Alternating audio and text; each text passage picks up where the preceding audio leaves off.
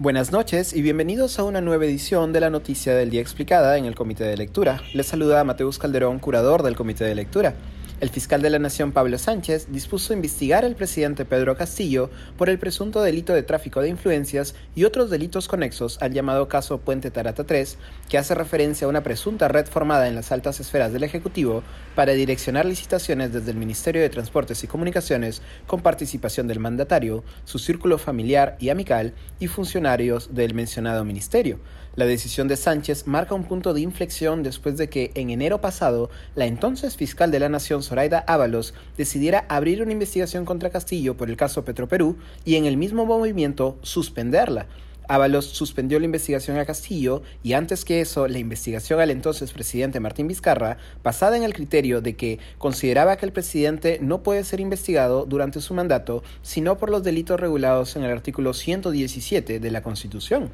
De acuerdo al artículo 117, el presidente solo puede ser acusado en funciones por traición a la patria, por impedir las elecciones presidenciales, parlamentarias, regionales o municipales, por disolver el Congreso salvo en los casos previstos en el artículo 134 de la Constitución y por impedir su reunión y funcionamiento, o los del Jurado Nacional de Elecciones y otros organismos del sistema electoral. No obstante, existe una discusión jurídica sobre si el impedimento de acusación implicaba también un impedimento de investigación. Ello dado que investigar a un presidente recién cuando éste termine su mandato impedía las diligencias correspondientes y podía significar el eventual ocultamiento de evidencias. En los últimos días, nuevas filtraciones desde Fiscalía han mostrado conversaciones entre Samir Villaverde, Bruno Pacheco y otros funcionarios del Ministerio de Transportes y Comunicaciones que apuntarían a una red de corrupción. Ahora, Sánchez ha optado por interpretar el artículo de modo que permita la investigación a Castillo, a la que ha calificado de, cito, no cualquier denuncia sin sustento o por motivaciones políticas evidentes.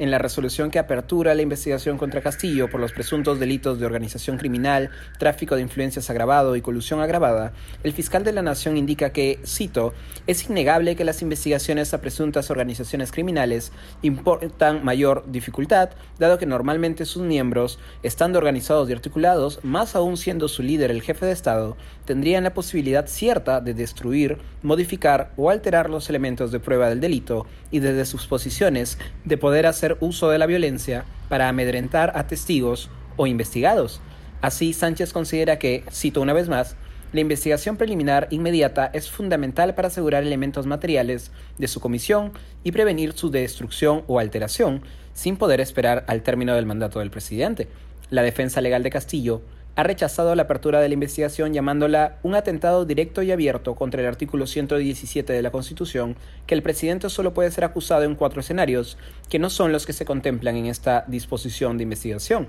El abogado Benji Espinosa también rechazó las últimas filtraciones del Ministerio Público, que muestra la declaración de un colaborador eficaz que señala que Samir Villaverde habría entregado 30 mil soles al entonces ministro Juan Silva, quien lo habría pedido a nombre del presidente Castillo. Que una persona tome el nombre del presidente no quiere decir que el presidente haya solicitado dinero, el presidente lo niega, no ha hecho ninguna solicitud. Fue lo que dijo la defensa legal de Castillo. Esto ha sido todo por hoy, volveremos mañana con más información. Se despide Mateus Calderón.